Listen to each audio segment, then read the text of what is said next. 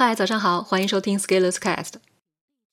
最近，中国互联网网络信息中心出了一份互联网网民的报告。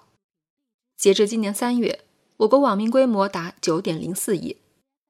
从学历结构看，大专及以上只占不到百分之二十，百分之八十是中学生，其中还包括百分之十七是小学生。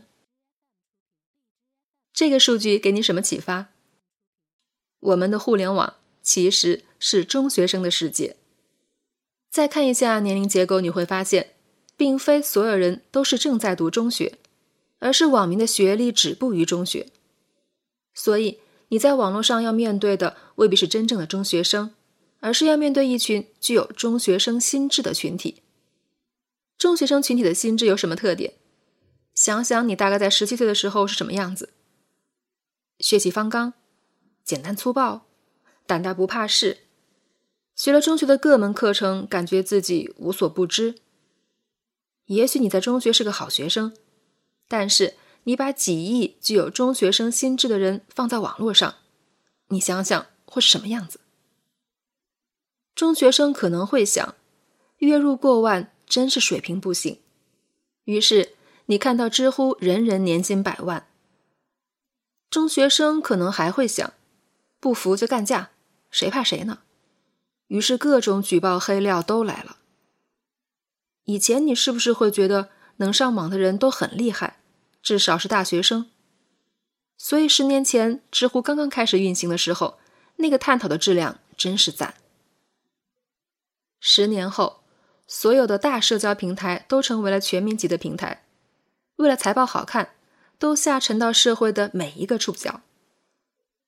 然后又加上信息流技术，人工智能把内容分发出去，让你接触到很多你以前根本不会接触到的人。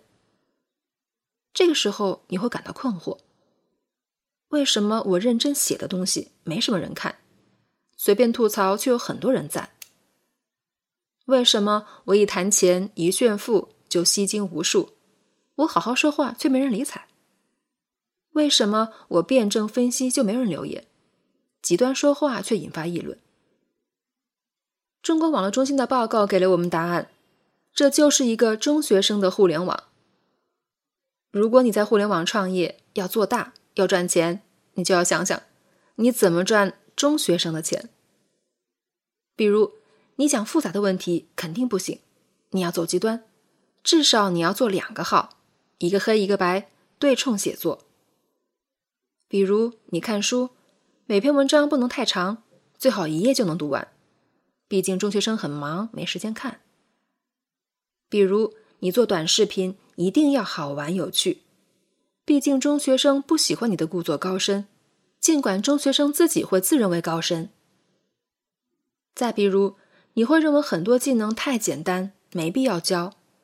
但是中学生可能什么都不会，你都可以教。遇事不决的时候，你只要想想。只要你在网上卖，你面对的大多数人就是中学生，这时候你要怎么做，可能就清楚了。最后，我这里强调的并不是中学生这个群体，而是说中学生的心智。这里并没有否认个别中学生的优秀与杰出，比如能关注我的中学生就很不一样。但是，你把几亿中学生心智的人放在一块儿玩。尤其是他们不再需要做天令三十八套的时候，乌合之众的效应就会极大的增强。明白了这一点，下次在网络上，如果有人骂你的时候，也千万不要纳闷，毕竟中学生嘛，没对你吐口水已经算好的了呢。